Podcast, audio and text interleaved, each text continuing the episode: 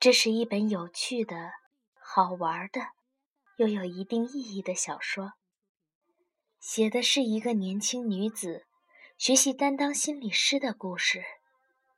你会在其中看到很多人和事。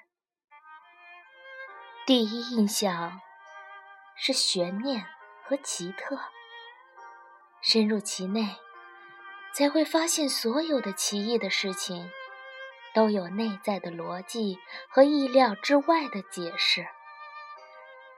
人性就是如此的丰富斑斓，也许你会哭，我不敢保证，但你一定会笑上几次。微笑，哪怕在地狱里，也是盛开的莲花。作家在生活之水中游走。我当过二十年的内科医生，这就是我的生命和命运。我不是为了写小说而特地去体验这个角色，而是实实在在的救死扶伤。当我写作的时候，我也无法完全摆脱当医生的感觉。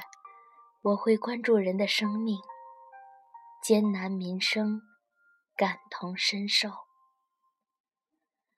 我不可能把注意力都集中在一己的微细观察中，永远觉得自己和群众紧紧相连。女心理师中没有任何一个故事来自现实中的真实案例，所以经我诊疗的心理咨客。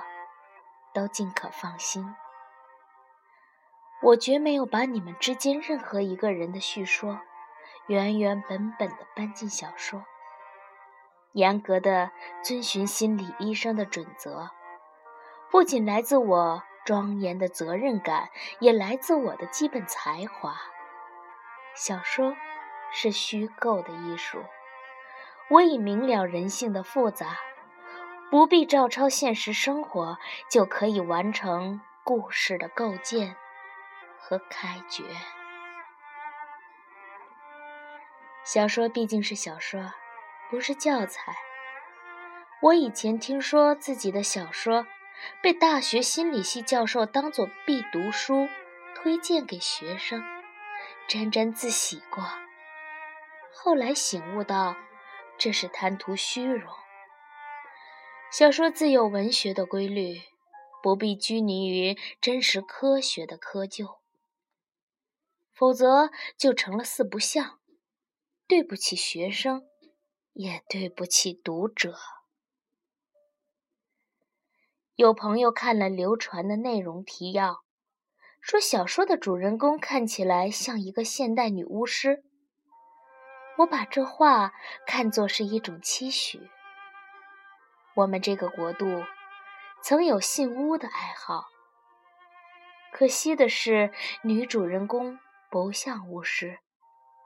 她平凡、普通，但是热爱学习，愿意探索，对人有兴趣，愿意追索自己和他人的秘密，期待这个世界更美好。我喜欢这个人物。尽管他有很多弱点，也许和我写过太多的病例有关。文字总是冰冷。你见过一个医生在病历里热情奔放、抒情咏叹吗？我并不是说冷静就好，但在我恐怕难以改变了。毕竟。几十年的光阴对于一个人的影响太大了，结构上有变化，多了一点趣味。至于风格，还是残酷和温柔交织。当然，还有悲悯。我学习心理学课程纯属偶然，朋友某某。摔断了腰椎骨，打了石膏裤，瘫躺床上三个月。我在自家墙上的挂历上写了一行字：每周给他打个电话。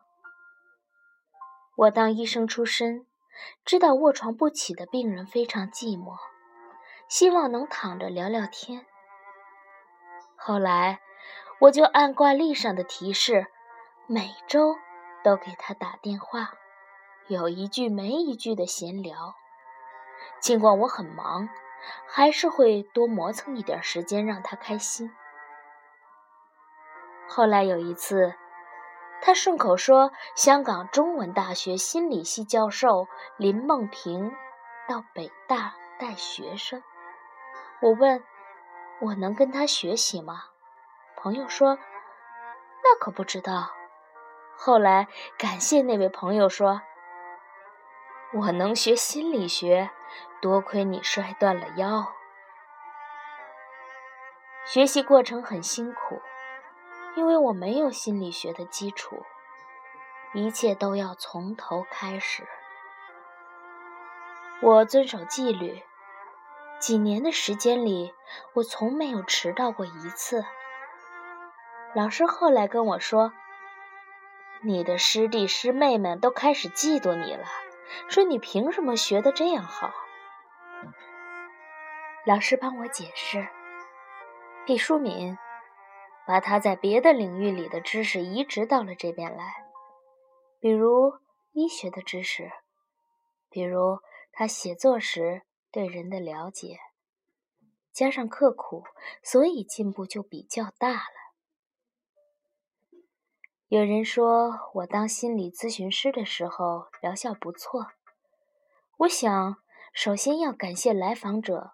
对我的信任，不管心理咨询的哪个流派，都会把和来访者建立良好关系当做先决治疗的步骤。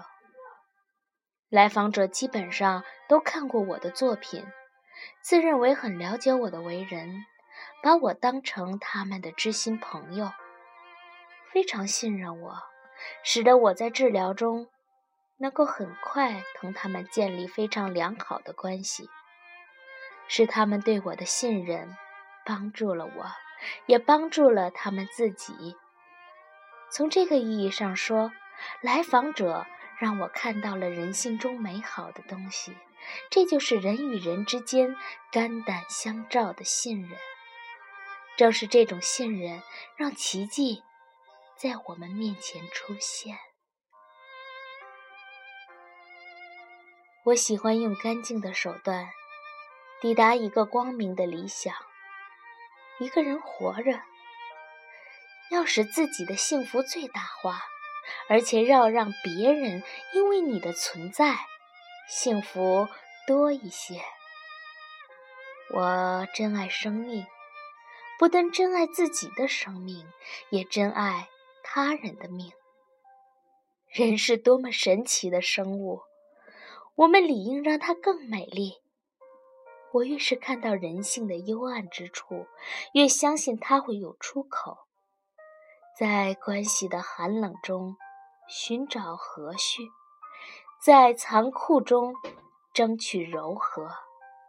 如果如果不超于琐碎之上，文学就丧失了照耀的力量。无数人。所给予我的信任，让我震撼于心灵与心灵的交流，具有魔力。我敬畏这种沟通和感应，为之感动。生存就是向着死亡的进发，只要生命还存在，对死亡的关注就不会停歇。生命和死亡是我们人生的两个翅膀。你只有都思索了，才能飞翔。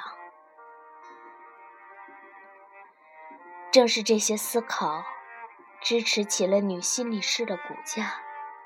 不幸的是，在长达几年的写作中，这部分小说几乎要夭折了。爸爸在的时候，我写完的每一部小说都给他看。后来他到了天堂，我就只能把书烧了给他。硬纸封皮的书，烧的时候火焰是蓝色的，缓缓舔过沾满了字迹的白纸，无字的地方是金色，有字的地方是藏蓝色的。要很久才彻底变成灰烬。妈妈对我说：“以前我要照顾你爸，没有时间看你的书。今后我会像他一样，每一本都看。”我写着写着，妈妈也去了天堂。之后的那段时间，我完全不能再坚持写作了。悲哀像宽大的袍子笼罩着我，我会毫无征兆的泪流满面，手下的键盘变得如磐石般坚硬，我丧失了写作的能力，周围一片的幽暗。爸爸妈妈，我再不能对你们诉说我的悲喜，永远都不能再喊爸爸妈妈。这无比温柔的称呼，从此与我决绝。深重的悲切，直达骨髓。亲情之夜，在寒冬飘落。情感的金字塔被风雪掩埋，不会再有人在我的路口叮咛不止，说那些亲密的、激励的话了。我知道，你们在高处凝望着我，你们在那里还好吗？天堂有多远？没有人说起过。我坚定地相信，一句句祝福，一声声的问候，直抵天庭。我远游的心还可以有所依傍。总有一些东西是没有穷尽的，那就是我对你们的思念。我相信灵魂的距离。其实只有咫尺之遥，在我人生的行囊里，藏着对你们绵绵无尽的爱。我知道你们坟前的鲜花，那种有着极盛的火炭一样颜色的隆重玫瑰，飘荡幽香。我和你们相依相伴的记忆。如果每瞬都是一块矿石，冶炼成钢铁，该筑起绵延到无根的轨道吧。岁月驶过，铮铮闪亮。如果相依相伴的日子，每一天都是一块红炭，拢在一起燃烧。该腾起怎样的烈焰？你们就在这金芒中微笑。如果每一寸光阴都融成一滴水，如今它们全部化为咸涩的潮汐，在我心底奔腾不息。如果今生今世永怀的思念。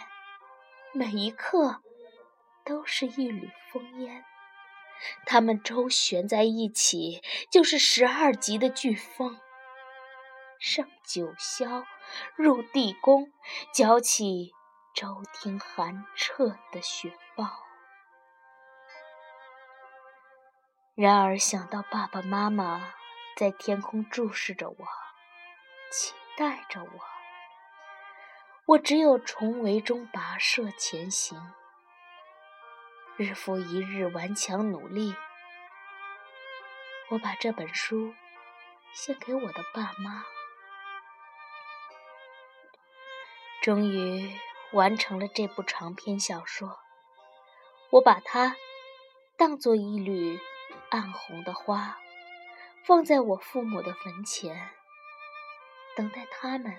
在天上阅读，我不知道它好不好，只知道我目前不可能做得更好，因为我尽力了。两千零七年一月二十九日。